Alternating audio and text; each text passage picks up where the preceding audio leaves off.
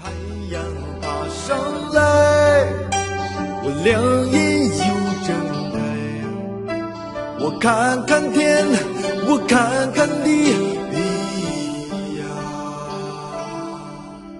我抬起腿走在老路上，我睁着眼看着小地方，那山还在，那水还在，咿呀。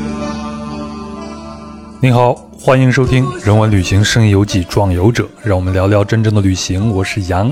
那本期的开场歌曲是来自于崔健的《出走》。啊，本期是日落什刹海的下半部分。那在上周的节目里边呢，我们跟着北京市西城区文物保护研究所副所长刘杰群，从鼓楼出发，经过万宁桥，再经积水潭港，到达了银锭桥。那么在本期节目里呢，我们将穿过银锭桥，来到金丝套历史保护区的胡同里边，看一看胡同往事和民俗。那我们的重点呢是聊了聊如何判定具有文物保护价值的住宅，又该如何保护它们，又该如何让这些文物有尊严而且能活化利用呢？最后啊，一些听友还对刘所长这个人感兴趣，说这样一个摇滚青年怎么就搞起了文物工作呢？哎，我就从素材里边剪出了二十多分钟的刘所长个人的故事，放到了节目最后，让您稍微的了解一下他和他从事的这个行业。顺便说一下，这两期所有的选歌的工作呢，都是刘所长完成的。好了，我们出发去金丝道吧。我的姑娘，你是我永远的永恒。我怕你说说你爱我，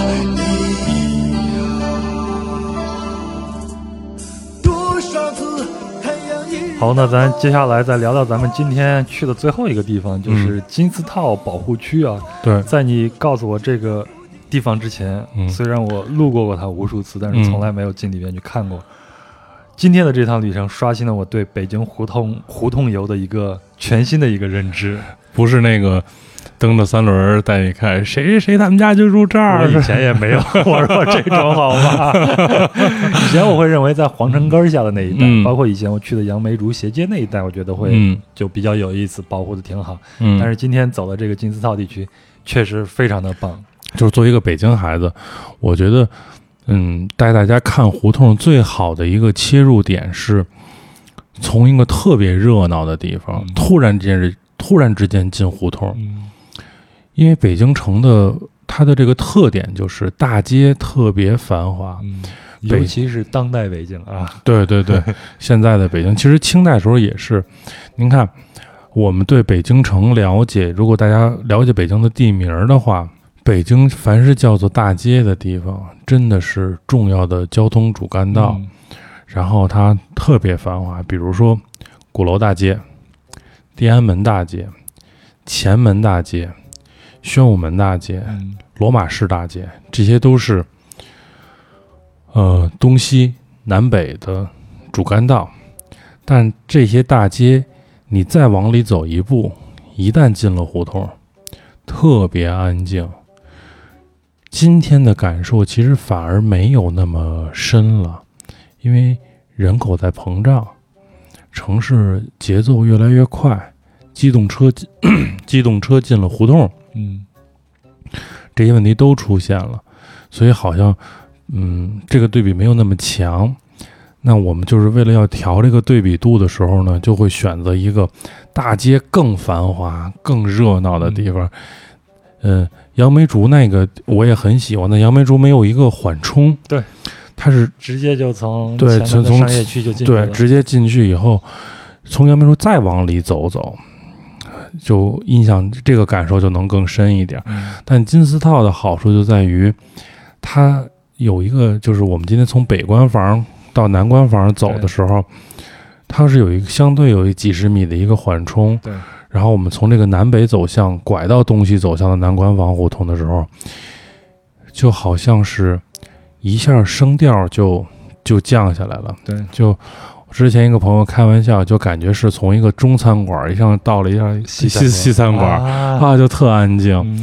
像我们胡同里长大的孩子，都知道这个规矩，就是在胡同里从来不大声说话，是吗？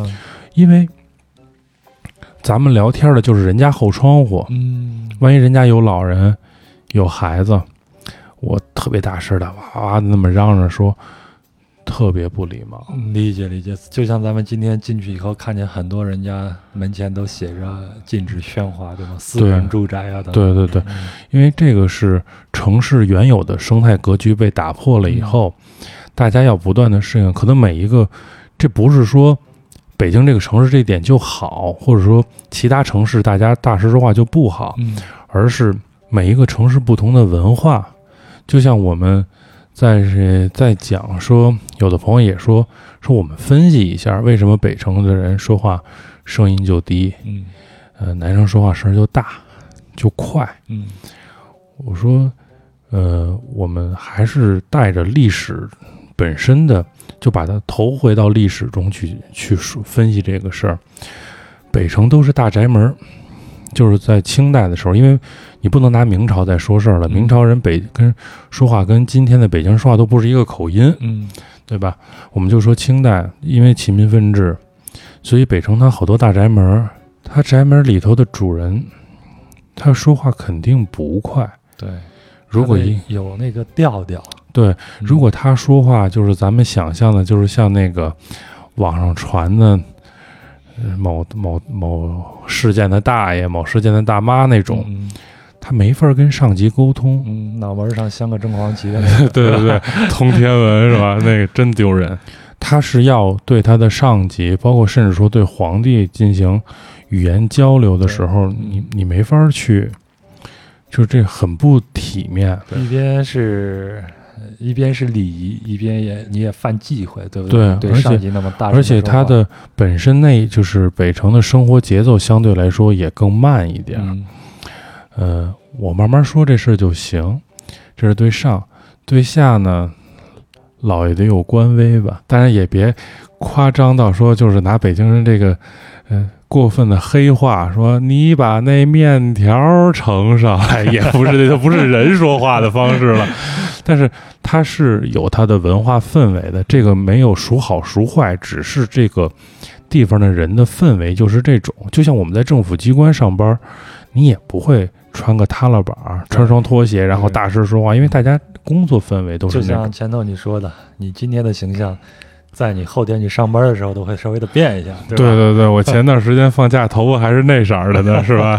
就是大家会有一个跟环境去趋同的这么一个心理，但是到了南城，它就是特别到天桥地区，它就是劳动力多，更市井。小市民，嗯他生活节奏快，他嘈杂，本身环境就嘈杂。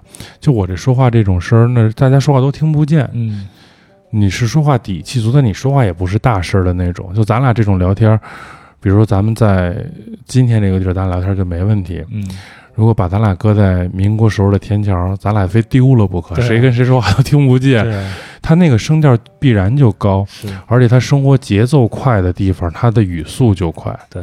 我就发现啊，在嗯我的老家，嗯我小时候是在农村长大的嘛，嗯我就发现，在农村里边基本上没有小声说话的这种语境，嗯，说什么都要扯着喉咙去喊，对，所以乃至于我开玩笑说，如果要是在我们老家的农村谈恋爱，嗯。你都不知道该怎么谈，一见面就咦，我爱你啊，对咦，我也爱你啊，你你这因为他空不浪漫，因为他他他他他可能他更空旷，对田间地头，你必须得大声的喊，他能才他才能听得见。对，所以我记得我小时候啊，就是村里边有个谁喊他自己孩子出去吃饭，嗯因为那个时候孩子都是满大街跑着去玩，没有大街，都是小巷小胡同跑着去玩。一到吃饭的时候就喊：“一，二妮儿回来吃饭啦！”对就这样喊。他这个，但是你说我们今天看没有什么问题，嗯它就是一个城市的状态，嗯，它就就是就像我跟天津的朋友开玩笑，我说你一说话我就想笑，他说是因为你听相声听多了吧？对这个。他说：“我说这口音，他说我特严肃的在跟你聊一个特严肃的事儿。我说只要你这个口音，你张嘴，就我们的刻板印象嘛，嗯我就想笑。所以，嗯，胡同其实南北城的胡同也跟人说话的调儿是有关系的，嗯，就是大家更安静，胡同也安静。这一点我在今天的金丝草这个地区还真的是觉得挺明显的，就更安静了是吧？对，井然有序。对，嗯就是大家，呃，自己的这一套生活模式是我我们自己是是固定了的，嗯。所以为什么咱俩今天一直在聊这个，呃，家有恶犬，或者说 私人住宅，是因为大家被被打破了。嗯。这种安静，我们可能持续了几百年，突然之间被突如其来的游客打乱了。嗯。各个城市都有，就是游客可能他本身并不知道，在这一块江湖的地带还有一个潜在的规矩，就是我们不能大声说话，打扰到别人。对但是游客也没有问题，因为也没有恶意。对，这是一个需要互相理解，或者说这就是原住民跟游客之间不可调和的矛盾。嗯就像咱们比如说，呃，不是之前说说中国人去去去国外旅行，然后只要你拿着照相机一直拍人，嗯，然后老外就说这肯定是个中国人，对吧？说你们那么爱拍我们干嘛？就是人家是在生活。但比如我们去西藏，呃，这好多朋友就是也是愿意拍那些藏民在嗯生活的状态，是一种猎奇镜头报名嘛。是是可能是一种猎奇的心理，大家可能就觉得，哎，你们在这儿活活着呢，是吧？啊，你们是不是都是一家住一四合院啊？我得进去看看去，看看你们家这是不是还雇着仨使唤丫头啊？其实大家都是老百姓，嗯，就都是在这儿平民，对，是平平常的。我这个发音不准，平民，嗯平常的平，平常的平，嗯大家都是普通老百姓，在这里生活，那可能就会有这种矛盾。就像我们今天一直在聊胡同的这个规划跟治理的问题，我们看，呃，北京是有好多这种风貌保护区的，金丝套像大石栏、前门那边大石栏风貌保护区，嗯像法源寺历史风貌保护区，我觉得我都推荐大家去。嗯，到北京不一定非得看故宫，对，因为您第一次来，您去看看，是吧？皇上待的地方没问题。打个卡，对对第一啊次就就咱们出国也是，我非得去铁塔那儿铁一下，是吧？？我跟菲菲开菲封的铁塔是埃菲尔铁塔，甭管哪铁塔，反正都得 都得去拍一下，嗯是吧？然后我们开玩笑说，我们时不常的，是不是也去考虑考虑，把那斜塔从文物修复角度给它往回拉一拉哦你？说的是斜塔啊，比萨斜塔。不，我先说的铁塔，然后我这个这个说话这个口音也是个问题。我们都有过要打卡这些地方的心理，但是我觉得北京肯定不是大家只来一次的城市。当你再来的时候，就可以考虑深度的对，绕开那些景点儿，然后来到这种历史保护区。它之所以能成为保护区，是因为它的胡同肌理是完整的。嗯它的这一，它是一，它不是一单单独的一条胡同，它是一整片，像西四头条、二条、三条、四条、五条、六条、七条、八条这么排下来，你看看那个，再对比我们今天看金丝道，比如我们去西四看，嗯。西四北头条、西四北二条，一直到北八条，嗯。全部是东西水平的，因为西四大街是南北正的。那么这几条胡同是水平的，就是大家像想象的北京典型那种经纬分明的那种胡同，横平竖直，横平竖直，永远都是南北房，特别规矩，大门是大门，胡同是胡同。嗯。但一到水边上，哎，金丝套很婉约，比起那些来，嗯。没有那么大的门楼。对。北京的门楼很关键，因为我们通过门楼看建筑级别嘛，嗯。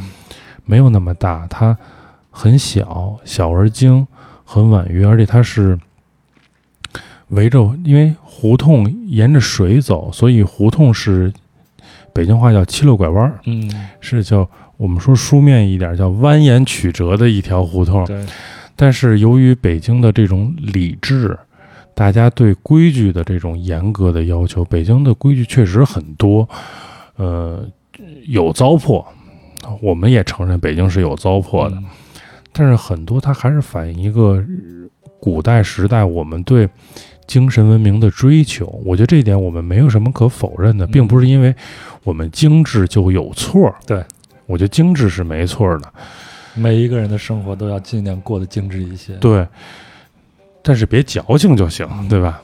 它的精致就在于，就体现在它建筑的时候，即使我的街是蜿蜒曲折的，我的房子，但是一定要是正南正北。咱们今天看绝大部分，因为我觉得这是一个不能说一一棍子打死，说百分之百，嗯一定会有委曲求全的。我有块地儿就行，开个随香门儿。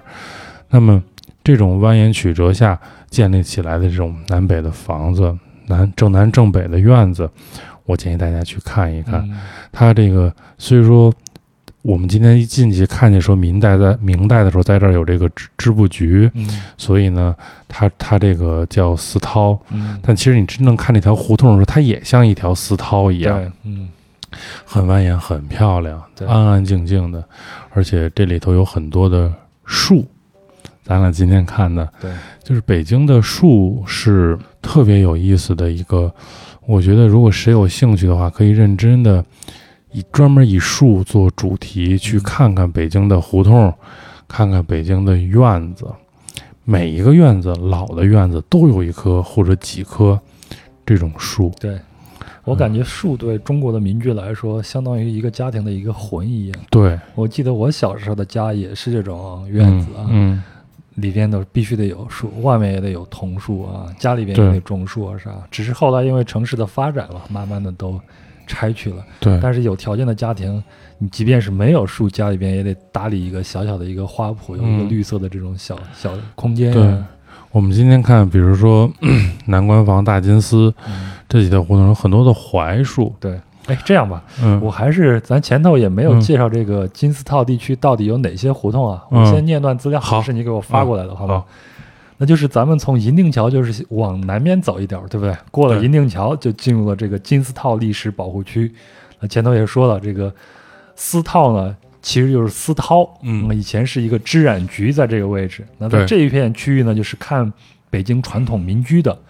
那金字塔历史保护区也是什刹海的核心区，嗯。它主要有这个前海北沿、后海南沿、东口袋胡同、东煤厂胡同、西煤厂胡同、大凤祥、大祥凤胡同、小祥凤胡同、嗯，大金丝胡同、小金丝胡同、前井胡同、后小井胡同、毡子胡同、北关房胡同、南关房胡同、柳荫街与前海西街。嗯哎呀，这套关口啊！咱今天是走了南关房、北关房，还有这个大金大金丝胡同都看了看，对而且里边确实有很多的槐树。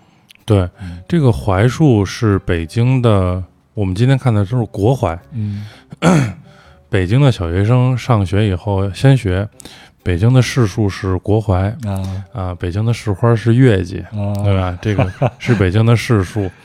这个第一个听着怎么这么绕口呢？北京的市树是国槐 对，因为还有洋槐嘛，嗯就是，呃但北京全都是国槐。对，像这个槐树，大部分都种在院门口，嗯叫门口一棵槐，不是升官就是发财，啊，对？吧？我家里有两棵树，一棵是枣枣树，一棵还是枣树。早生贵子吗？嗯，鲁迅先生的美好期，那两棵枣树现在还有一棵还在，嗯一棵也就没有了。所以咱今天说了嘛，咱们中国人是把这个谐音梗给玩到极致了。，对中国的这个民居啊、建筑啊、风俗啊，我觉得中国的就是。呃，王王建国同志是这个 集大成者，对他其实他是一个干文物的脱口秀演员，回头能给你们写很多的好词儿，是吧？对对对对对，我们文物文物部门需要王建国这样的好同志。嗯、就是他是胡同的。刚才说，你说说山是一个城市的靠山，嗯但树真的就是城市的灵魂。呃，像比如说老舍故居嗯单室小院儿，它有柿子树，嗯对吧？像我们做林则徐故居，有一棵枣树，嗯，咱们的院子里面就有一棵枣，是吧？对，再过到中秋的时候，咱们就能来吃枣了。对对，可以打枣了。对，嗯就是它这个城市，它它的这些东西是是贯穿了城市人的记忆的。像我们院儿，原来我们家是一个三进的四合院儿嘛，嗯当时住的那个院子有石榴，有柿子，就是大家就院儿里的孩子就都知道，就从小教规矩嘛，嗯不许摘。非得等到像这个呃石榴，就到八月节，就是中秋节的时候，院儿里大人统一摘。我小时候印象特别深，就一个大澡盆，嗯把这所有摘的石榴全搁这盆里头，然后这石这石榴树，他们家他在一家人门口嘛，那老奶奶就坐在那儿搬一小板凳儿，每个孩子进院儿回来放学回来了，嗯老太太一人给拿俩石榴，个啊啊，你这个这这一年啊，你这没没摘啊，好孩子，给你俩，接着明年接着不许摘。哎，就是他这种东西是言传身教，是从你小的时候就是这么教你的。现在已经没有这样的氛围了，我不知道现在胡同里边还有没有。我小时候也是，我小时候是家长说不能摘，但是我们翻过人家的院子去嗯，摘人家的苹果吃。那个时候就是他他你你对这个院子的记忆，其实今天想起来，嗯呃，二十多年过去了，但是这个东西还在，就是你那个历历在目。我们今天看到的好多的槐树，然后它它有树荫，对吧？今天咱俩开玩笑说，这个槐树槐，槐树槐，槐树下面搭戏台，它它是大家，我们是自己会社交的。胡同里的好多地儿，我们看就是就是什刹海又说回来说，好多小庙，嗯，小庙的作用其实很重要的一个就是社交，对，大家要在庙里头议事，因为过去皇权不下县嘛，嗯。即使皇上他也不管到这么细的时候，嗯。大家议事，然后呃小庙里头去商量这些事儿。对，在西方呢是有这种广场文化嘛，嗯我们中国是没有这种广场文化的。那在西方的广场，你比如像在希腊的呀，嗯还有罗马的这些大广场旁边，一定是先有一个大的教堂，嗯因为他们最重要的是神，是上帝。然后呢，就有公共议事的这个空间。我们嗯现在把它翻译成这个论坛，嗯其实就是一个公众议事厅这样的。对，因为西方有这种民主的传统，特别是在希腊，所以跟我们是不太一样。我们现在是说的是在庙，嗯但是能议论的这些事儿，可能也更多的是 能自制的这些东西了，家长里短或者能自制的，在权限之内的这些东西了。嗯但是那是对大家的一个约束。嗯然后我们今天看到的这个胡同里头，无论是 小的如意门，我们今天看那么漂亮的砖雕，嗯这个北京的砖雕，我有幸见过一些，嗯。非常的精细。我先说一下这个背景啊，就是大家来这个胡同里边看，看到这个民居的嗯。啊、就是门廊的上头都有很多很漂亮的那种砖雕，这些砖雕呢有很多的寓意，包括我们刚才说的这种谐音梗的东西，对不对？对。有一个我印象特别深的是个那个万字不到头，对，嗯。这是一个佛教的一个传统符号，嗯就是万字符，但是它的每一笔都是互连着的，嗯。一直这么攀岩下去，它就无限的复制，就是拷贝这么复制下去。这个就加上下面的我们看的那个葫芦的那对对个纹，对嗯。就是特别好的一个寓意和谐音梗。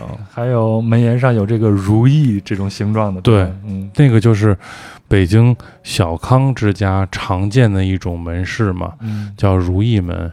然后它如意门上是有两个门簪，就是我们说的门当嘛。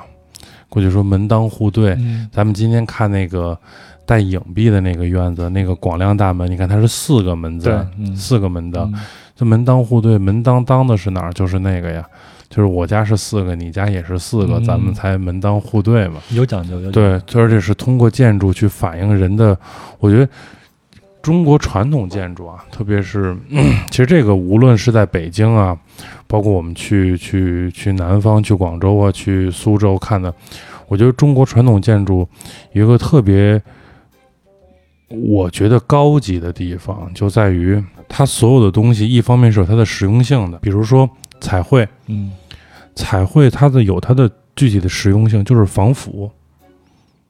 怕，因为我们是木结构的房子嘛，怕木头腐掉，所以要有彩绘。同时还有它的装饰性，嗯它的装饰性反映了它的寓意，反映了它主人的精神追求、出身，嗯反映了它的等级。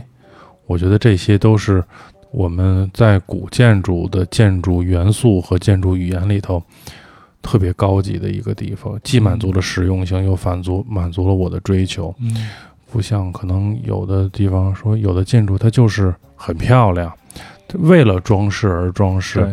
其实我们把中国的古建筑当成一个积木去拆解的话，你会发现，它几乎没有一个建筑构件是单纯为了装饰而装饰的。嗯即使现在，比如说斗拱，我们都知道，做古建筑的人大家都知道，说斗拱现在的实用性不大了，嗯不像宋明时期宋代那种大挑梁的斗拱。对，现在乾隆以后，斗拱基本就是一个纯装饰性，但它是曾经有过实用性的，它现在只是慢慢的在向这个我们人类的尾巴一样，在不断的退化的过程中，但它它越来越往回缩，但它还在那儿哈。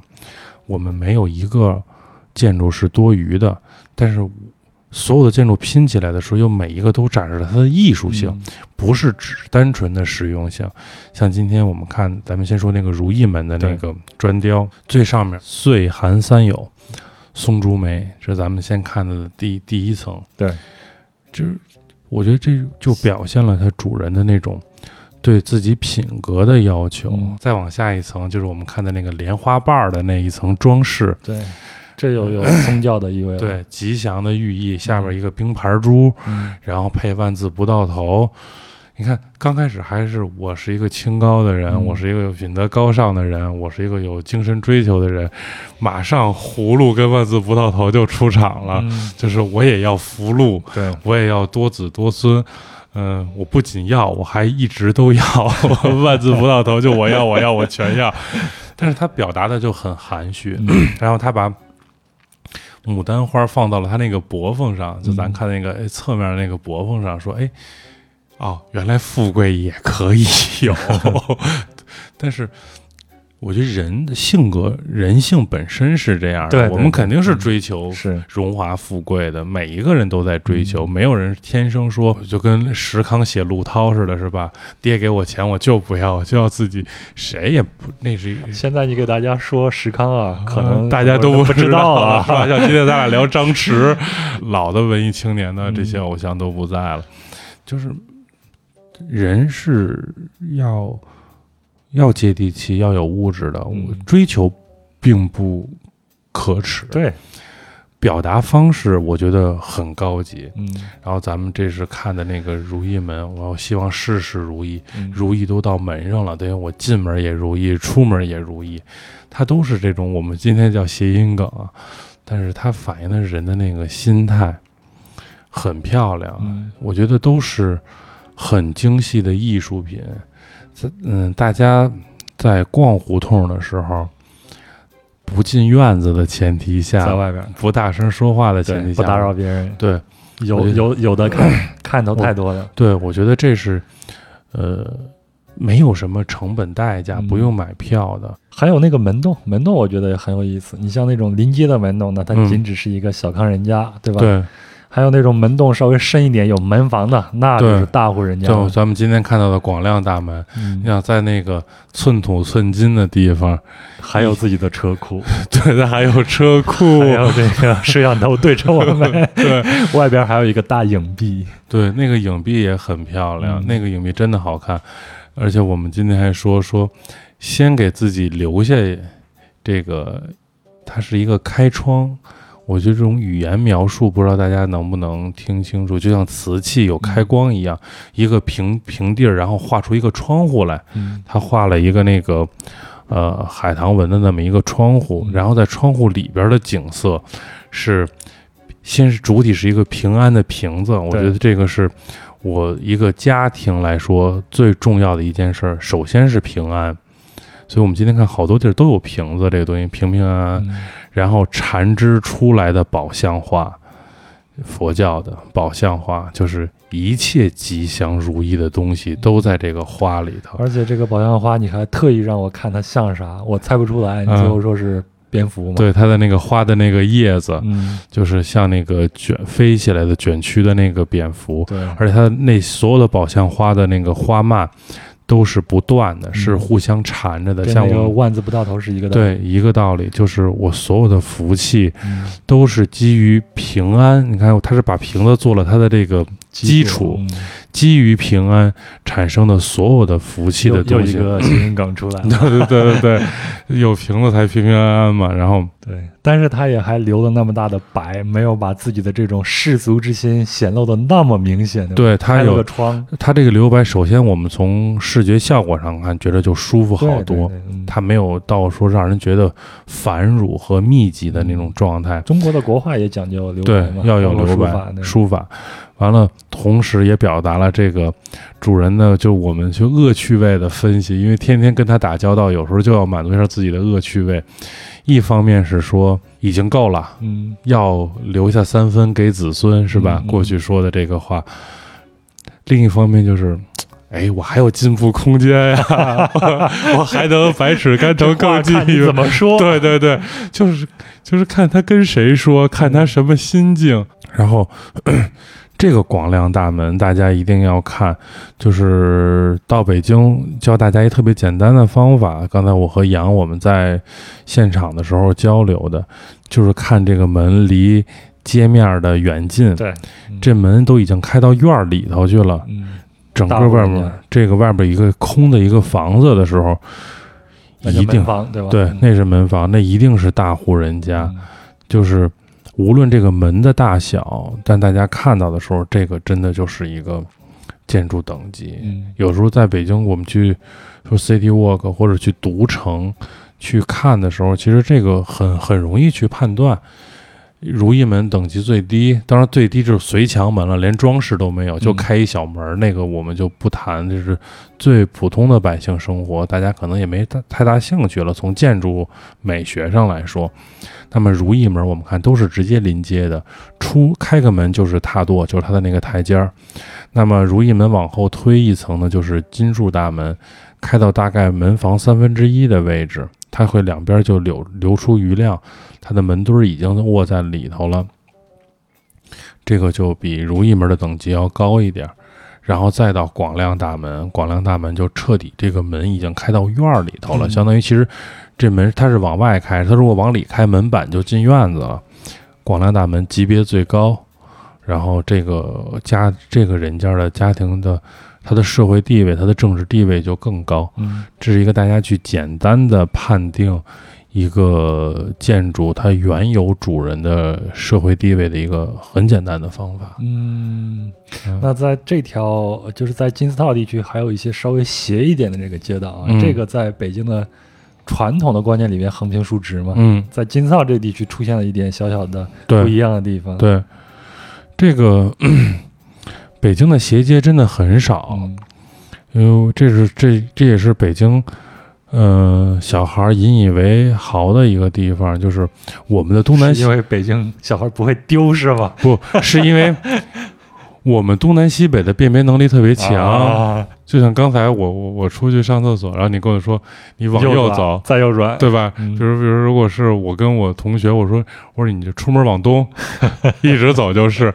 就是就是在北京指路的时候，大家不都会，呃我们是觉得挺好，但但是好多朋友就会吐槽，嗯就是完全不知道你们在说什么。嗯说你先往东走，第二个路口奔南拐，嗯然后一往西你就看见了，就是因为北京的胡同是东南西北走向的，对，所以我就是大家就习惯了，嗯 就像这个上海什么大拐弯、小拐弯是吧？就是就是大一个城市有一个城市的建筑的走向风格问题嘛。那么斜街很少，呃，比较集中的其实是两个地方，一个就是我们今天走的什刹海地区嗯。最著名的烟袋斜街，嗯。已经繁华的像我们今天每一个古城都有的步行街一样，嗯。是吧？我卖觉得的都是义乌货，对对对。还有各种老北京西班牙大油条。对对，呃，老北京走向全世界，对，就是我觉得这个地儿大家去看看就可以，就是毕竟是个热门的地方，嗯里头也有像广福观这种值得一看的对呃古古庙。对，但是这个街道的形成就有意思，就像你今天说的，它就是为了抄近路，对不对？这个这个是围着水嘛，烟袋斜街就这一片都是围着水，嗯。像我们今天看的金丝套、大金丝这些南关房，它都是歪的，嗯，是因为它是我们说什刹海的水是在不断的缩减的过程的，它水退一点，大家就盖房，盖房就形成了胡同，嗯。它是所以它要围着水，尽量的让自己的土地最大化，哦。它形成的这几条，所以什刹海地区的斜街是是是多的，像再有什么百米斜街，这嗯大家都知道的这些。还有一个地方就是我说西城区的啊，因为东城区好像在前门脚下也有，因为那儿原来有月亮湾，也是因为水而建的。呃，还有就是前门大石烂，大家去就刚才像杨说的杨梅竹斜街，杨梅竹斜街、嗯铁树斜街、嗯樱桃斜街、棕树斜街这几条斜街，这几条斜街就跟水的关系就不大了，这就要说回到我们在节目刚开始的时候聊到的，北京曾经是有一个南边的水系放弃了，我们嗯。放弃了莲花河水系，嗯。然后选择了现在什刹海水系的这么一个过程，就是从金中都转向元大都的过程。今天咱俩不是聊谁相当于元大都的皇帝是做了开发商，嗯然后这个明朝皇帝是做了个开发商，呃，清朝皇帝是买了个二手，是抢了个二抢抢了个二手房，啊，对吧？直接抢了个二手房。但是元大都在做开发商的这个时候，城市建设是需要时间的，就是罗马不是一天建成的，嗯那大都也罗马市也不是一天建成的，罗马市也不是一天建成，又玩谐音梗。对，大都也不是一天建成的，在大都建成的过程中，金中都还是当时就是虽说已经被烧过了，被废弃掉了，还有人住，但它还有人住，它还承担了它的城市的功能。嗯。那么，嗯、金中都的位置就在现在的西城区的南部，跟一部分丰台的地区，就是中轴线金中都的中轴线大概是在广安门南滨河路，就现在现在去、啊理解了，对那儿有那个建都纪念阙。嗯，所以这两地的人要通行，就两点之间直线距离最短，对，就相当于是从从西北、嗯。从西南到东北的这么一个过程。那么它就是走出来的这几条，这几条斜街是走出来的，嗯。物理性选择最优方案嘛。对，这个走出来的这几条斜街，呃，如果大家去的话，当然我们可以专门有一期专门再聊大石烂，嗯。大家会看这两这几条斜街也特别有意思，它是一个纺锤形的，就是它的一头的端点叫五道庙，嗯。就是现在我们到了南新华街南口就能看见的五道庙，还有一个就是杨梅竹斜街进去以后走到头观音寺，它是一个斜街的节点。嗯。我觉得这几个地儿都是特别推荐大家去看看的。嗯，跟北城我们今天讲的什刹海的这个胡同完全不一样那是一一片样。对，那是一片烟火气的地方，对对对，咱们这边显得就稍微的正一点嘛，对安静一点儿对，就是它两个风格不一样，嗯。一个是大家闺秀的，就是大门不出二门不迈。哎，嗯今天特别，本来还想有一个院子说看一眼。就是他是把二道门的垂花门放到了这个大门口，嗯然后我们自己人老开玩笑说说这这太丢人了，这个这天天自己这跨着二门出门聊天，这有伤风化。就是那个时候北城这边大门不出二门不迈的这种什刹海的胡同，嗯跟到了南城以后商铺、戏院，我的发音是正的啊，戏院啊，嗯这个 连在一起，包括民居的那种活色生香的那种街道的风格，又完全不一样。有点像你，有点像我，灿烂的笑容里也有脆弱，包容着你，包容着我，就像你我心中的那条。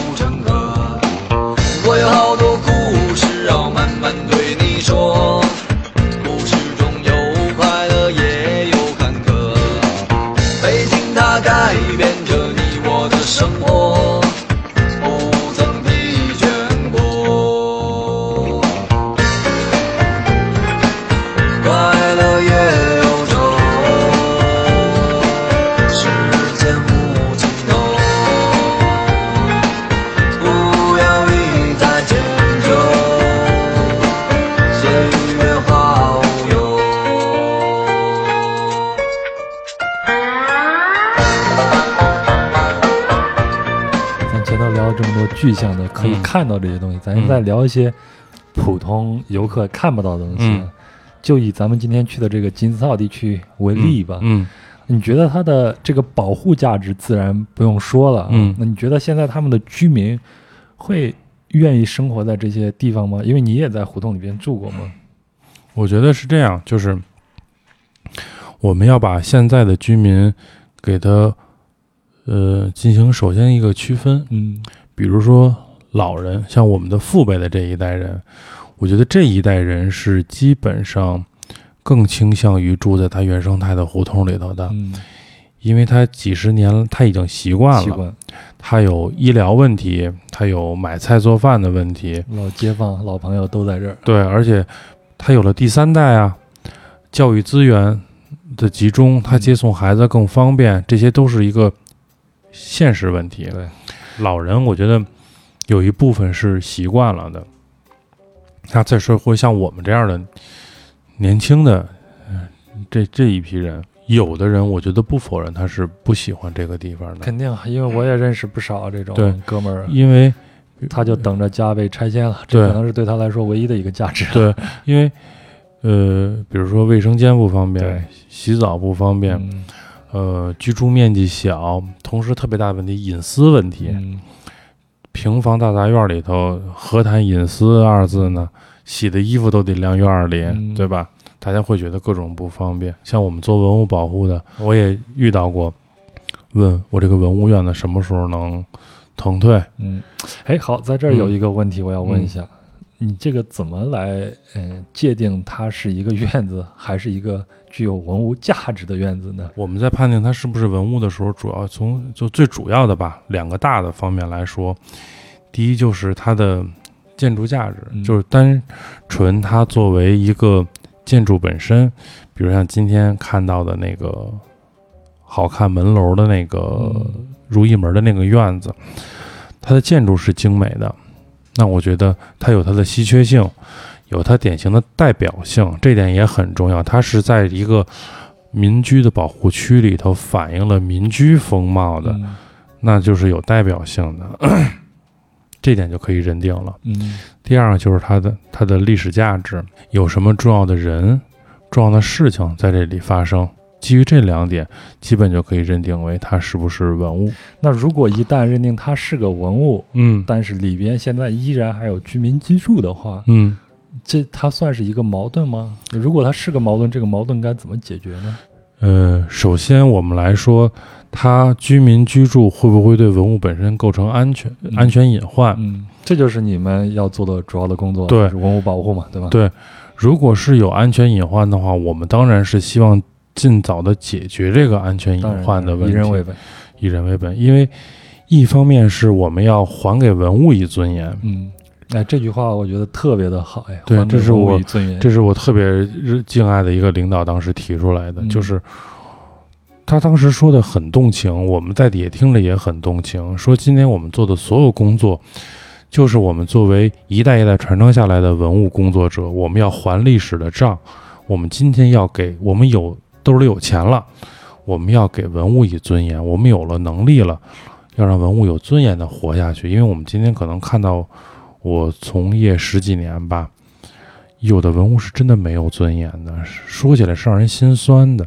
院里私搭乱建，嗯然后居民的内衣都在院里这么晾着，然后鞋、车、煤棚子，那时候还没有煤改电，还有蜂窝煤棚子。当你跟别人说，你说曾经一个特别重要的事就在这个院子里头诞生了，这件事儿可能改变了中国近代史，嗯，谁信啊？跟老百姓也没关系啊。就是首先从学界，就是比如说我我带我带着一一群朋友，大家来看这个院子的时候，你会说说啊，康有为就住这地儿，对吧？鲁鲁迅就住这儿，鲁迅故居当时连自行车都推不过去了，嗯就大家会觉得这事儿很诧异。那你们干嘛呢？文物保护工作你们做什么呢？你们保什么了？嗯第二，居民也很，呃，就是居民的抵触情绪也很大，就因为他住当当时北京大拆大建的时候，因为是文物，所以不能拆，他就错失了好多次拆迁的机会。嗯别人都住楼房了，他在这儿住的时候，你跟他谈，你说因为你住的是文物，所以你有义务、有使命，你要去保护它。还是说那句话，仓廪实之礼义。嗯他说：“那你们家五口人住一个，就咱们现在录音室这么大的一个屋子，你你跟我说说，我保护谁？就这个矛盾曾经是长期存在过的。我说一下咱们这个录音间啊，大概嗯就是一米八乘两米的这个大床啊，咱们这个录音间能放三张，差不多了。对，就就成通大通铺了。对，就这个矛盾是长期存在的，所以最好的一个办法是理想化的，是能协调到人和居民和文物共生。嗯我们在好多研讨会上有专家就也跟我们提说，文物要有烟火气啊。嗯我说这是一个理想的乌托邦的状态，有人就要柴米油盐的去生活。如果能做到说，我这个文物的院子里头，理想状态就住五户，那我就住了五户人，统一的厨房、统一的卫生间全规划的好，然后大家游客进到这文物里头来，因为文物不，文物还有一个重要的功能是传承嘛，我们一直在说。嗯，传承就要让文物去讲故事，像习总说的，要让文物活起来，它得讲故事。人看到它。对，嗯那我就带游客进呗。进来以后呢，我得保证留这儿的这五户都能讲这个文物的故事，大家都是那种保护者、传承人的那种状态。我觉得都不用我说，大家也觉得这个事儿好不像现实啊。真的不现实。嗯。最理想的状态行不通了，那我们那就只有一个办法，就腾退了嘛。对，嗯。我们是从一六年开始就做了这项工作，就是当时定了个“十三五”的文物行文物保护行动计划嘛，嗯，对我们区的只管公房，就因为公房啊，这个公房对大家没有这个概念，什么叫嗯。公房呢？就就是它的产权是区政府的，对对，或者是单位的什么的。对就是我们做的直管公房就是区政府的，嗯，因为北京的产权特别复杂，比如区政府有，那么中央单位有，市属机关单位有，私产也有，就是它一个产权很错综复杂的。那我们区里就只能先从我们自己的产权的房子叫嗯直管公房嘛嗯入手，开始进行文物腾退，嗯是。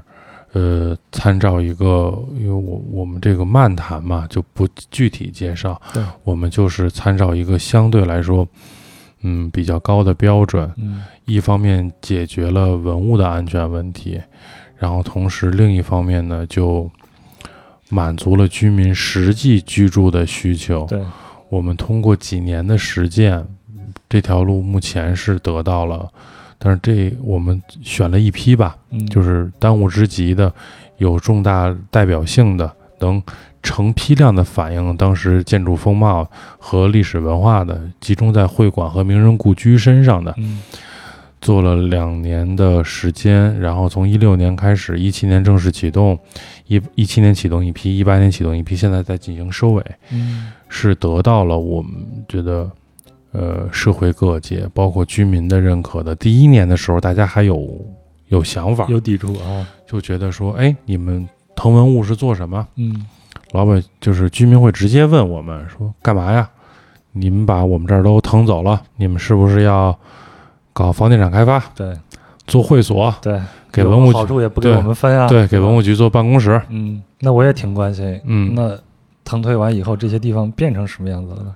变成了我们刚才在开始谈到的理想中的文物的状态。啊，我们把它们活化利用，呃，目前是有的做了计划做到社区文化服务站，嗯然后有的就比如说，呃，最近开了几个新开了几个博物馆，嗯这个博物馆就不再是传统的那种我们去首博啊、国博这种大的庙堂的博物馆。嗯这个博物馆首先是有它的主题展览的，嗯因为它毕竟它的文物是有故事的，同时它又承接了大量的社区的文化活动工作。啊，就是让 周边的社区居民参与进来了，对变成自己生活的一部分了。对，而且我们有的这个文物在腾退完了以后进行活化利用的时候，我们还把原来的居民请回来。嗯您在这儿当志愿者，讲故事，因为文物是离不开人的呀。但是这样达到一种人和文物本身和谐的过程。啊，有意思。那你想想，在这儿住几十年，老大爷在这儿，那我们那小时候啊，在这儿住的对我们什么样子？我们真的有，比如说，因为这是大规模开始的嘛。我们之前有过，比如像长春寺是在零五年就做过了这个文物腾退的，嗯那是当一个单项活动做的。院儿里有一棵香椿树，我原来在那个馆做讲解员嘛，我印象特别深。那个香椿树是一个老人年轻时候种的，到老人我见着老人，老人已经祖孙三代了，呃树也挺大，一直在那个呃馆子院儿里头。春节老人还带孩子们回来跟这棵树合影，嗯就是你说对，就是我们做文物，我们可能老人没传承长春寺的文化，嗯但他传承这个院子的记忆。那老人的孩子就会从小就会他的，比如他的孙辈就就会记得他们家的有一个传统的活动，是每年去看看那棵树。啊就是我们做文物保护，如果每一个院子都会有这样的故事嗯被讲出去，或者说我只是能感动到一个人，我就我今天只感动一个人。嗯我那时候做讲解员的时候就给自己定的目标，我一个团我最少要求我能打动一个人就行，嗯或者说大家这个这我这一个团三十个人，你记住我讲的一个故事嗯就行，你回去能愿意给你的朋友去讲。嗯，我觉得文物保护其实没有那么宏大。特别好。那我再问你一个问题啊，作为一个文物保护者，嗯你会反对这些活化利用的这些嗯，文物变成一个商业用途的地方吗？不会。我举个例子啊，嗯。呃，危地马拉嗯。有一个小城叫安提瓜，嗯。嗯，这个小城也很著名。嗯。那在它那个城市里边有一个麦当劳，嗯。那这个麦当劳的这个地址嗯，就是有过一百多年历史的一个大庭院，嗯。所以这个麦当劳被号称为世界上最美的麦当劳。嗯确实很漂亮，嗯但它确实一百多年了，很漂亮的一个老庭院，西班牙建筑风格的，那它也应该有文物价值了嘛？对。那在这样的东西，在你的这种理念里边，你觉得它这样的用途是对还是不对的呢？我觉得当然是对的，就是，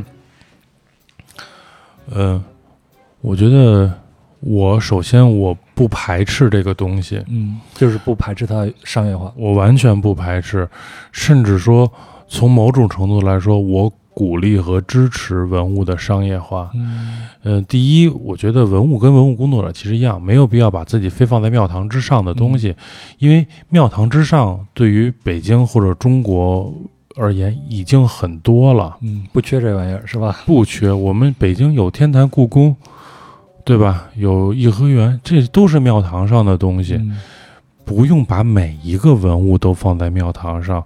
放在庙堂上呢，就意味着潜台词就是一动不动。嗯你就动不了它了。第二，呃，我觉得文物本身的根本属性，它是一个建筑。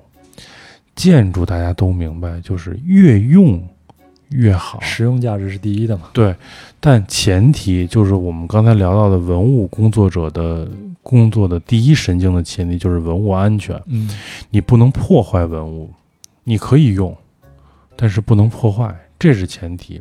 你要遵守它文物该有的客观规律。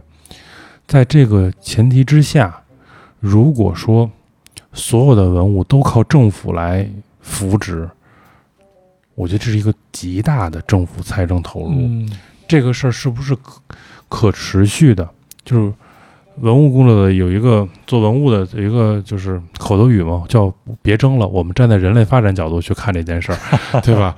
你放眼一百年，放眼二百年，政府一直背着这么沉重的一个财政的支出，我觉得不是一个很乐观的可持续的一个状态。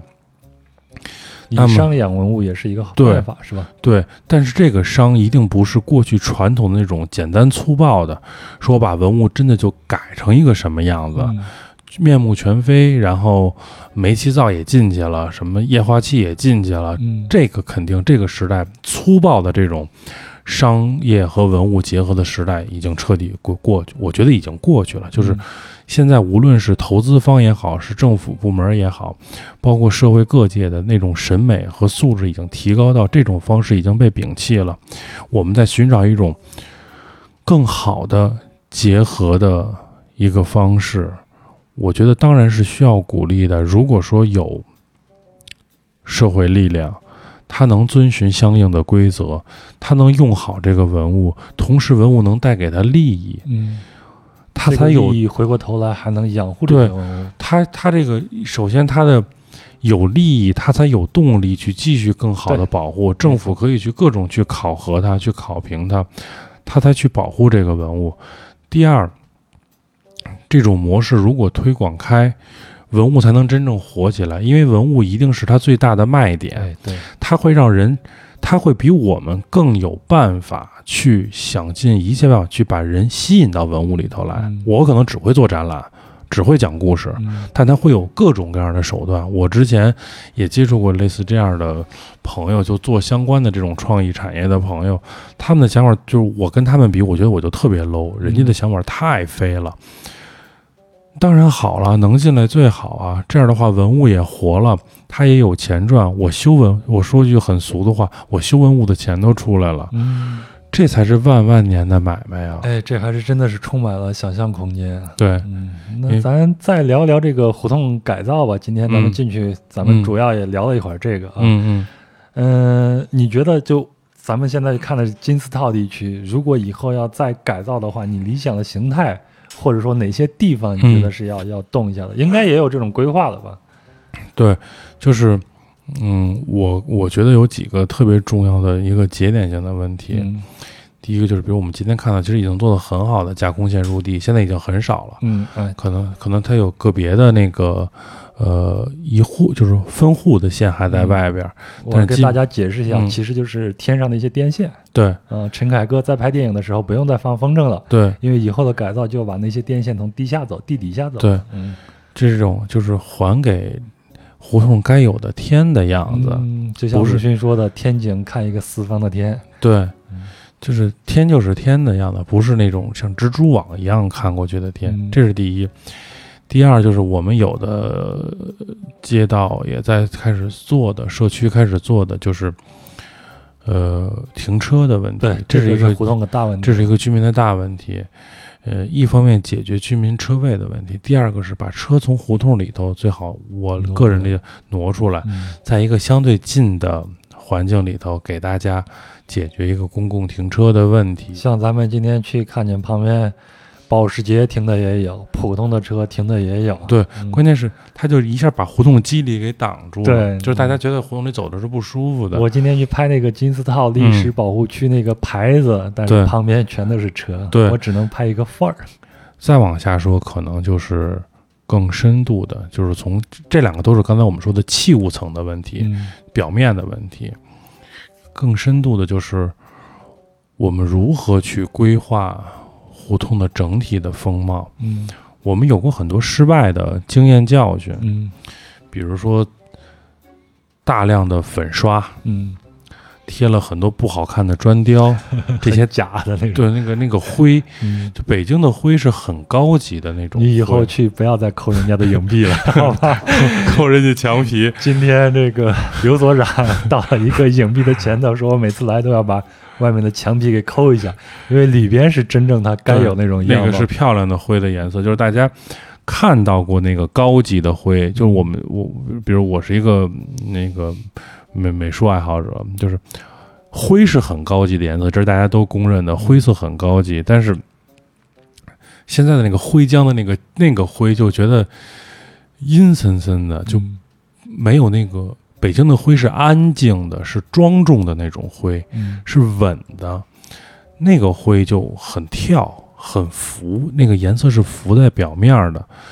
比如说这种颜色，到底应该，这是我们失败的经验。砖雕，我对，就给你发几张照片，你看看。今天我们看到了真正的老房子的砖雕，和后来形而上的做了一堆所谓的主题教育的砖雕，嗯就是那种传统文化，什么二十四孝啊，对对什么那种砖雕，这些都不对。那北京的胡同到底应该是什么样子？这是需要一个很高智慧的去规划的过程。我们是不是可以允许居民有一些自我的发挥？嗯像今天咱看的那个酒不好喝吗，但那个字儿写的不是特别好，嗯但是这个东西是这一代年轻人的状态啊。你就比如我印象特别深的百花深处，呃，作为一个摇滚青年，我肯定是对百花深处录音棚情有独钟的嘛，嗯因为我还写过相关的文章。嗯那是中国现代流行音乐的一个很重要的一个见证的地方。八十九八九十年代，特别是八十年代这些流行乐，对啊都出自那儿。对啊，就包括后来在九九年、两千年的时候，朋克乐大行其道的时候，那里全是朋克青年。现在有好多就是咱在节目里不提人家名字了。当时我我也是喜欢这个嘛，我也是其中的一份子，也是那样的发型，就那种墨西哥，对我没他们那么那么造，就是长一，比现在还要再长一点。然后在那儿还有好多摇滚，现在的摇滚巨星，当时门口分盒烟抽的那种状态。百花深处录音棚门口那个墙上全是涂鸦，嗯后来那些涂鸦就被遮住了。但是今天其实用现在的，我觉得，呃，理念去看，因为那有一个录音棚，所以它门口的涂鸦，其实我倒反而觉得是跟这个胡同的风格是搭的，对，它是不跳脱的。嗯因为你今天在金丝套喷一堆涂鸦，大家可能觉得很跳脱。嗯这个胡同的风格是这种，跟那个风胡同风格是那种。嗯，我觉得这是需要一个长期的，我理解，就是让 居住地的居民也有一个表达的形式和空间。对，嗯因为我觉得百姓是就是实际的居民是不会一刀切的，嗯有的时候我们往往会一刀切，比如说今年全流行大玻璃，嗯头两年全部流行一种风格，这两年全部流行大玻璃了。就你去哪儿哪儿看，一改胡同一改造就全都是大玻璃。嗯北京适用吗？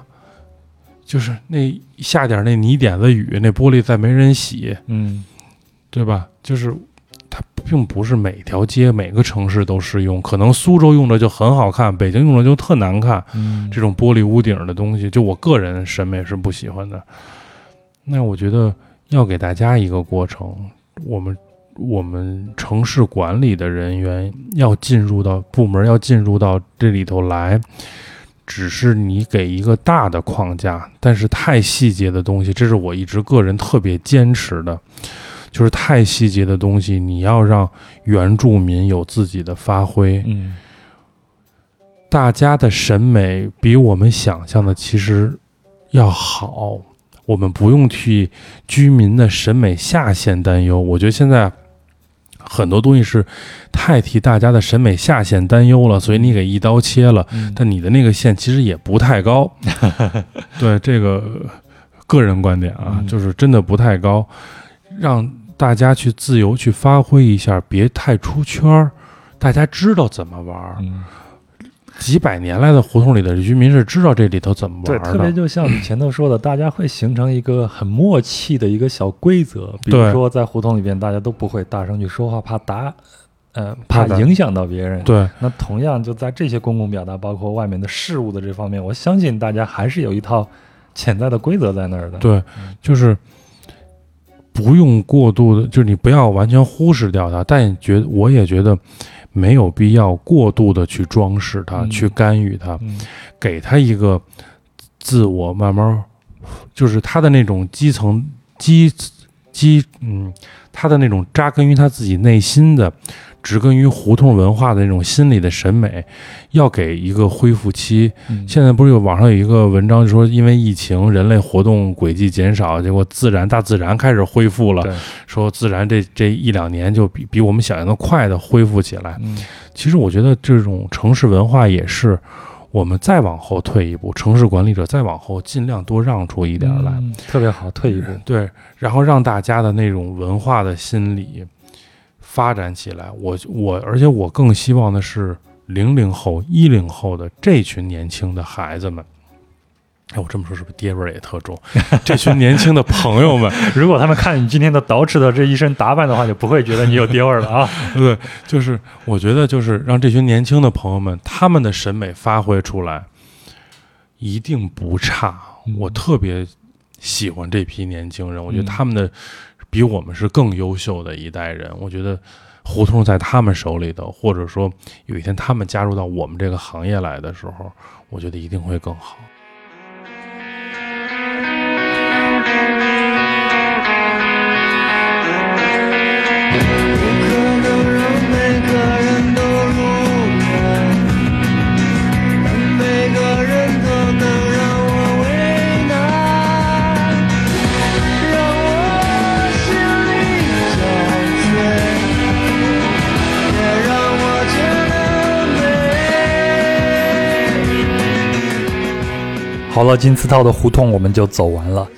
两期节目啊，拉拉杂杂的讲了这么多的东西。那我也希望这两期节目能够让您有一些收获。其实呢，我的私心呢是这两期节目就是送给大家的中秋国庆节的小小的礼物。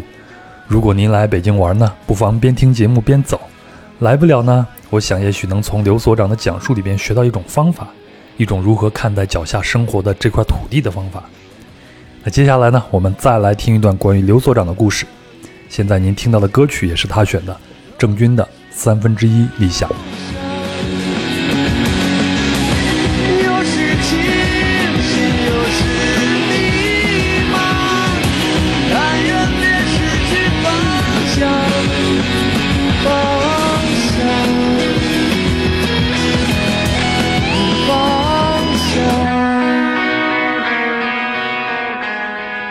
好，那咱聊一聊你自己啊，你是咋进入的这个行业呀、我是学当时的学科叫建筑工程法律法规，嗯，嗯，听起来跟文物也没啥关系啊。哎对，就是命中注定吧。毕业的时候都有过特别迷茫的时候嘛，嗯到底去做什么呢？我一个我这样的性格其实是很明显就不适合体制的，对吧？我一个摇滚青年，我觉得我应该在 live house 里做一伙计。嗯嗯大家都有这个酒保的梦，是不是？对啊，然后那是我的人旁边围绕着漂亮的姑娘，然后摇摇自己的器具，倒出几杯酒来。对，就觉得嗯，喜欢观察人吧。嗯后来，嗯，但终归得面对现实。我觉得这是一个大家都躲不开的问题。嗯理想跟现实是永远有一道鸿沟的。嗯后来就正好赶上当时文物所，当时还叫文物所，呃，招人。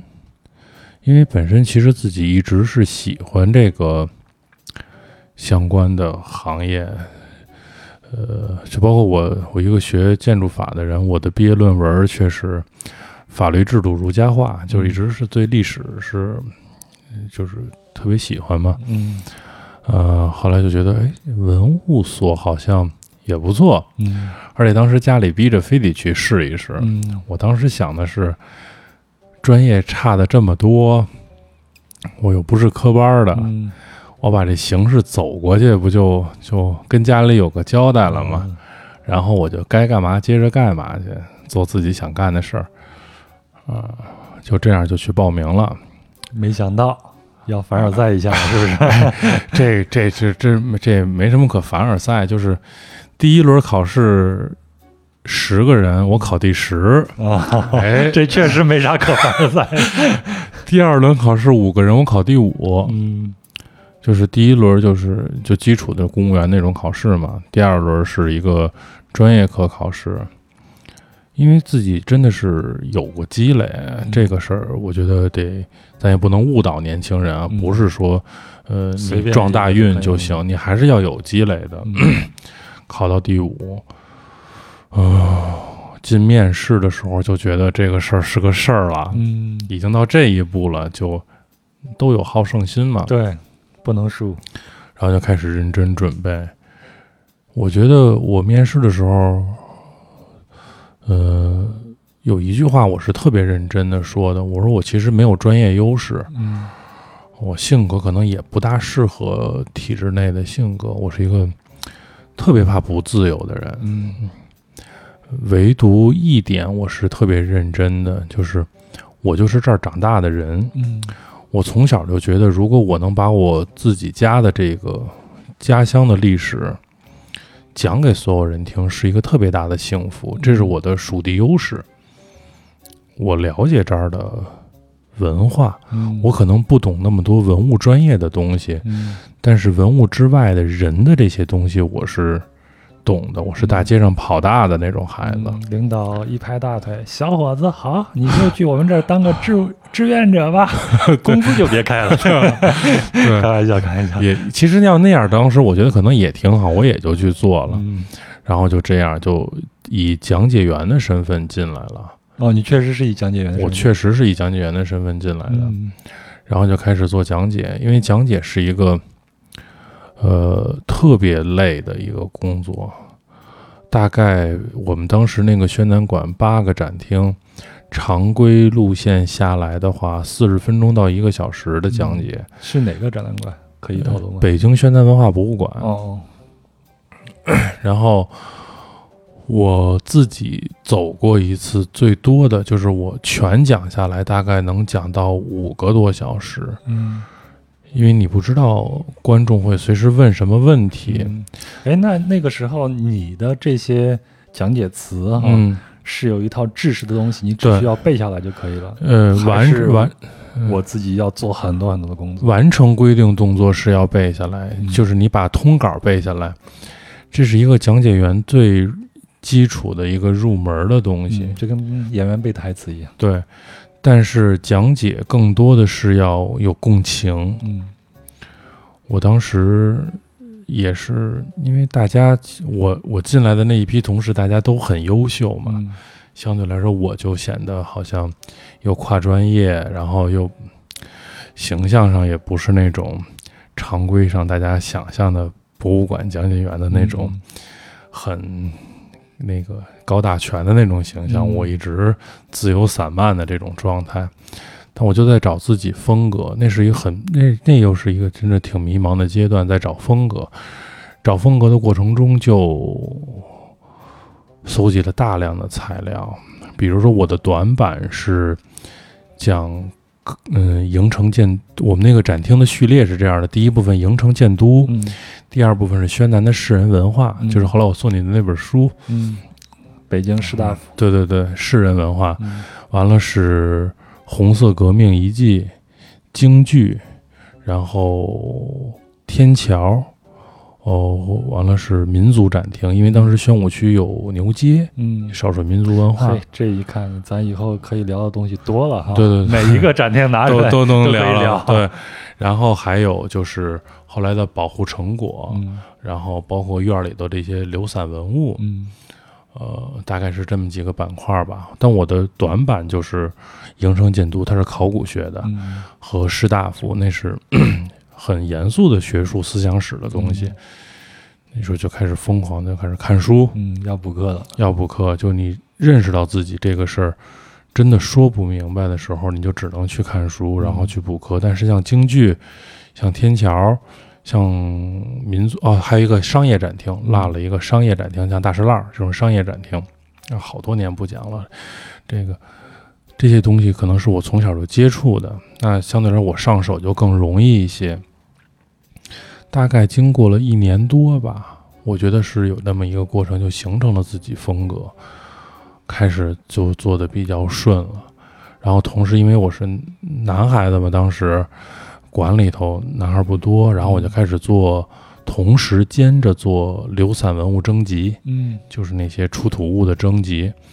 然后你又要开始学新的东西，我觉得进了这个行业以后就一直在学，也是个吸收的过程。对，呃，赶上当时那些老师啊、前辈，真是很无私。我觉得文物这个行业这点挺好的，就是我遇到的这些老师都特别好，嗯领导真的是教你一点不会就从头开始教。嗯，也不给你有时候有所保留啊啥的。对，因为大家都是真诚的人，他能觉得出来 你是不是真的爱一个行业，老师们是看得出来的。嗯那几年也没有什么自己的生活了，我就觉得，那时候还年轻是吧？二十多岁。对，二十二十二吧，哎呦，那确实是正是在学的时候呢。对，那个时候就我们当时我们那个团队，大家几个人晚上到现在这个点儿没下班是正常的。嗯，现在咱们已经快到凌晨了啊，十二点了。现在十一点半嘛，嗯快十二点。那时候是很正常的，一个史料大家拿过来，你怎么讲，我怎么讲，我讲给你听，你讲给我哦还有听。试讲。对，大家因为每个人的风格不一样嘛，大家要试讲。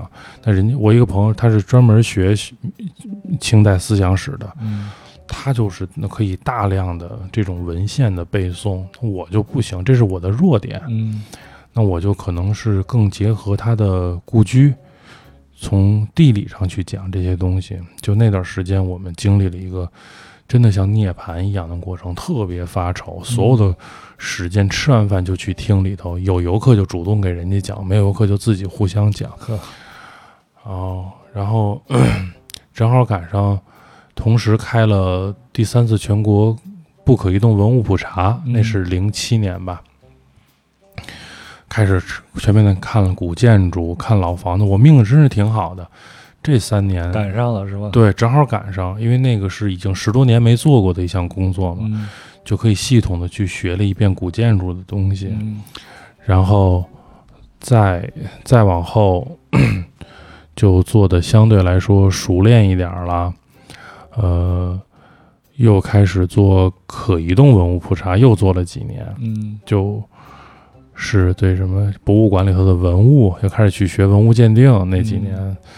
那这个是要专门去学过的是吗？，对，那个是当时文物局有一个培训班，每周三，就是各个区选派人去，有当时文物局最好的老师，从瓷器、青铜器、杂项、字画、古籍、佛造像，一点一点每一个类别去给我们讲。学完这个就可以上王刚的节目去拿东西了，是不是？这个就对于其实可能对好多人来说是是提高班儿，对我来说就是相当于一个扫盲班儿嘛。嗯然后再到博物馆去做库房保管员，去看东西。哇，这个太好了，就像闯入了一个宝库一样。，对，就是最幸福的事儿，就是在库房一天去盘库去做文物，那个叫保管保护的时候，嗯然后你可以真的安安静静的在这儿跟同事大家就看瓶子、看罐子。能透露一下见过啥好东西吗？哦，那 多了是吧？那真是就是。基本上明清时代的典型器，说瓷器吧，都都嗯见过了。嗯，有一些真的是就是大开眼界。你说这个吧，我们没有概念，我们这个啊俗人吧就得换算成钱。啊，那单件儿说大几千万一件的啊，就肯定是见过了，因为毕竟是一个政府的博物馆嘛。嗯 就这个给我的感受就是，你真的是看过好的，就我特别爱去美术馆看画儿，嗯。你再看假的，你就一眼看出来了，因为那个那个美是语言上说不出来的。比如说看文献说，一个雍正，当时是我们展现上的一个文物嘛，雍正的瓜皮绿釉碗，嗯。呃，所有的书上都说鲜翠欲滴，说这绿釉鲜翠欲滴，你真的看见这个碗，你才明白，什么叫做玉滴？对它怎么能叫滴要滴出水来的那种绿。那几年就特别好，然后我做文物命特别好，就在于突然有一天，就我们刚才聊聊到的那个文物腾退，嗯就是文物开始做系统保护，就是大家开始变成一个交叉学科的时候，我的专业正好就对口了，嗯，建筑法规嘛，对，有法律这一个对层面。对，相关的这种法律路径的梳理啊什么的，然后又做了几年，就到今天了嘛。啊，这是一个很简单的一个，在文物行业十十四年吧也，不容易，从一个刚出道的初生牛犊，一点一点的学到现在，就是就是命好，赶上了几次特别好的学习机会，然后遇到了一群特别好的老师。嗯，那讲讲你命不好的啊，你你在这个行业也十几年了啊。嗯，前头咱们也说了嘛，那些文物贩子呀啥的嗯都是你们的天敌，对不对？，对，嗯，你有直面过他们吗？直面过，就是，嗯、我想想啊，哎，想起哎人真是贱，就是想起不好的，反而就当时恨得牙根痒痒，嗯现在就觉得很淡。有一年，嗯，我就说两个，其实就就算挺苦的事儿吧。嗯有一年是拉一块会馆的界碑，当时就是废墟瓦砾嘛，是在一拆迁区，嗯然后我跟我们同事一大姐开了一个面包车，啊那个界碑也不大，就一米一米二长，大概有个三十公分宽，嗯，十多公公分厚一块大石头，就写的是怀宁会馆界碑这么几个字。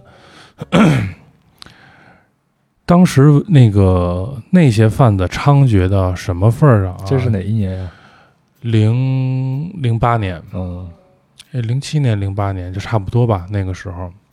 应该是零七年、零八年交界吧，或者是冬天，或者是春天，我记不大，真是记不大清楚。刚参加工作那时候，那个时候还很猖獗呢。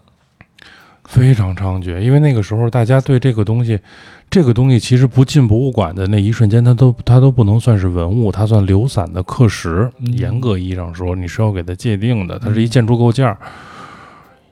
有其他工地有过夜里头就拿着棍子就来把这个看工地的人打跑，就往上抢东西的。抢啊！对，就是在别的区县都出现过这种事儿。那你们是不是也要时刻保持警惕？就是工地上给你打电话，或者社会各界向你打电话，你们就马上要出现场。我的工作原则就是，像今天啊，因为现在频率很低了，北京嗯不再大拆大建了，基本上一年没有一两个了，我才敢喝酒。嗯，我有过好多年一口酒不喝。就是怕出现这样。我的原则是接着电话就人就走，就我跟幺幺零一样啊。就是因为你。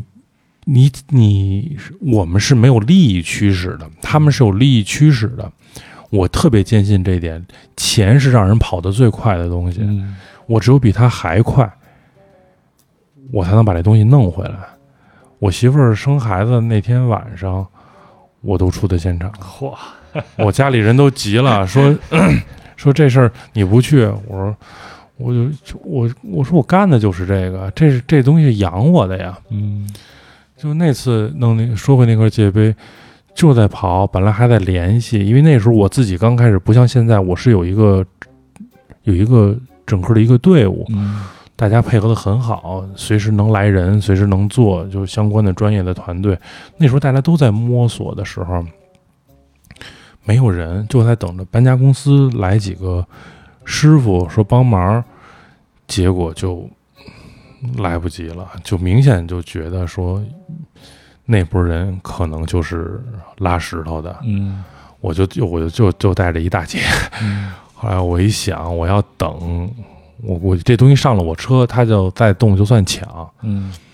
我就一着急就把那石碑从那个就那个废墟瓦砾里给抱起来，嗯抱起来就往下走，因为它它还不是平道，是我抱几步，它是从那个碎砖头那个坡上走下来，嗯。再搁到车里，就放下的时候，突然之间就觉得咔嚓一下，对对。对，腰毁了。哦，对我腰现在都是是是是错位的，嗯。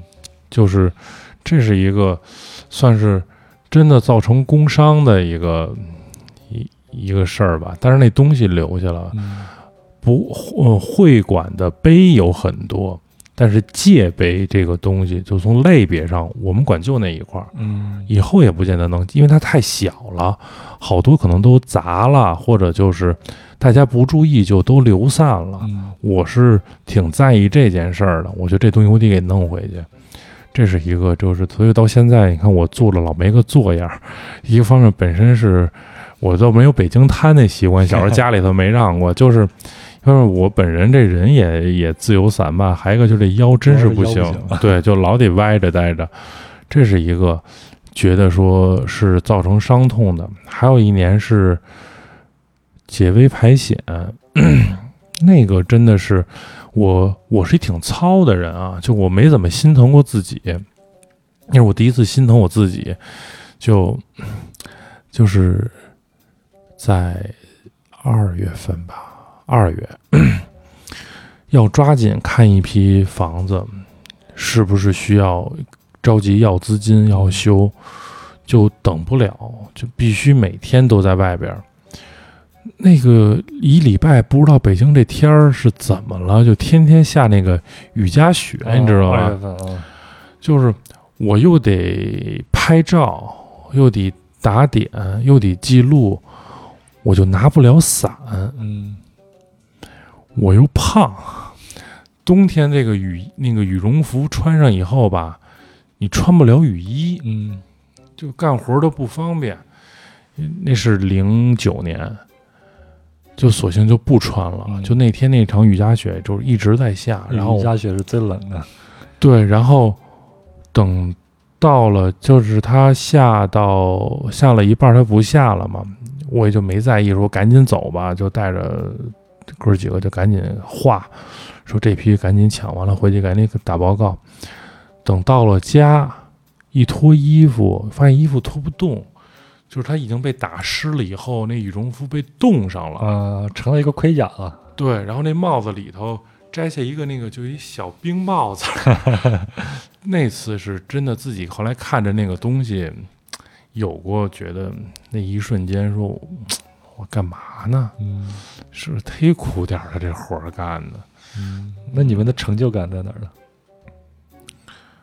成就感这个东西，如果说一个文物得到了保护这件事儿就是成就感的话，我觉得我已经过了那个阶段了。嗯因为今天不是，我觉得这不是我个人的力量，或者说不是你一个人在做的事儿。中央都说了老城不拆了，嗯是大环境来了，让我们才有了一个喘气的机会，说啊，终于喘了口气，说文物不拆了。嗯我个人觉得成就感就是我能通过自己讲的东西，或者说我们做的展览，嗯，去做的这些工作，像咱俩之前说过，就是能给北京这个城市去正个名，嗯。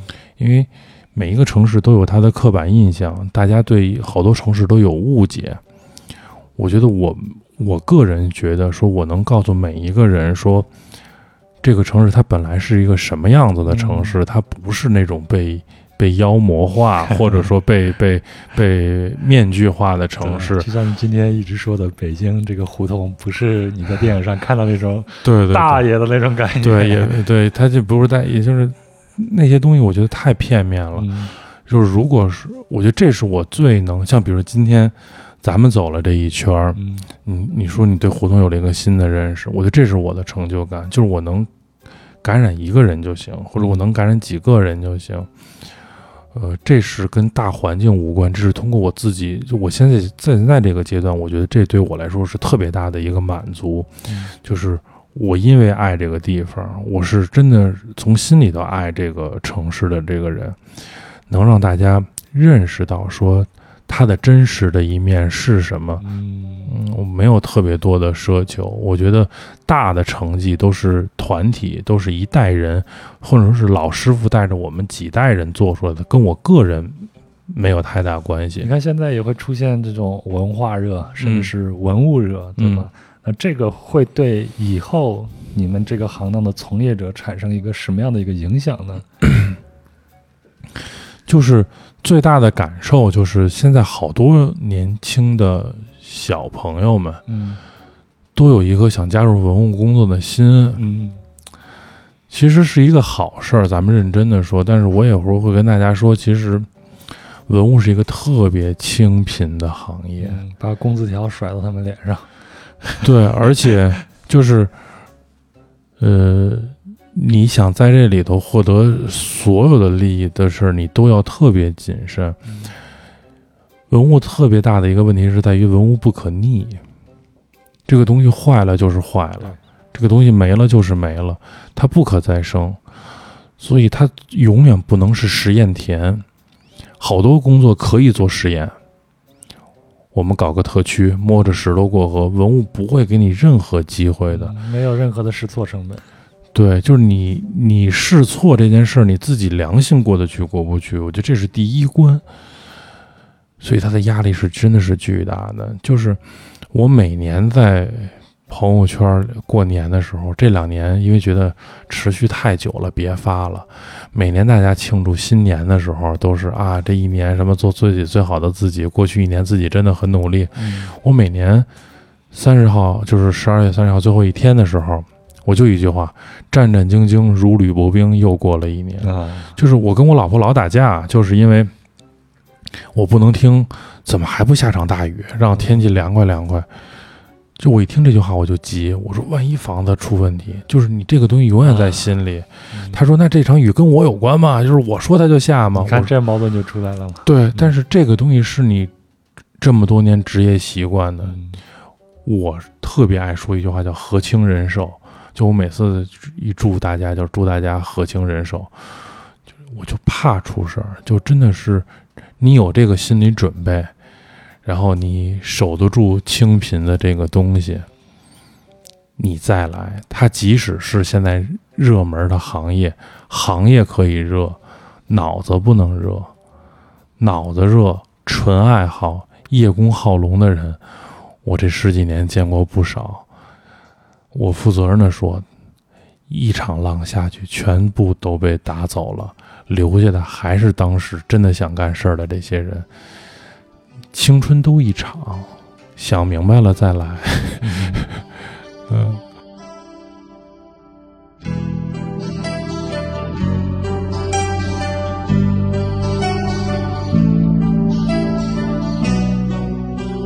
好了，本期节目就到此为止了。如果您喜欢本期的节目，不妨推荐给身边的朋友，让更多的人知道壮游者的存在。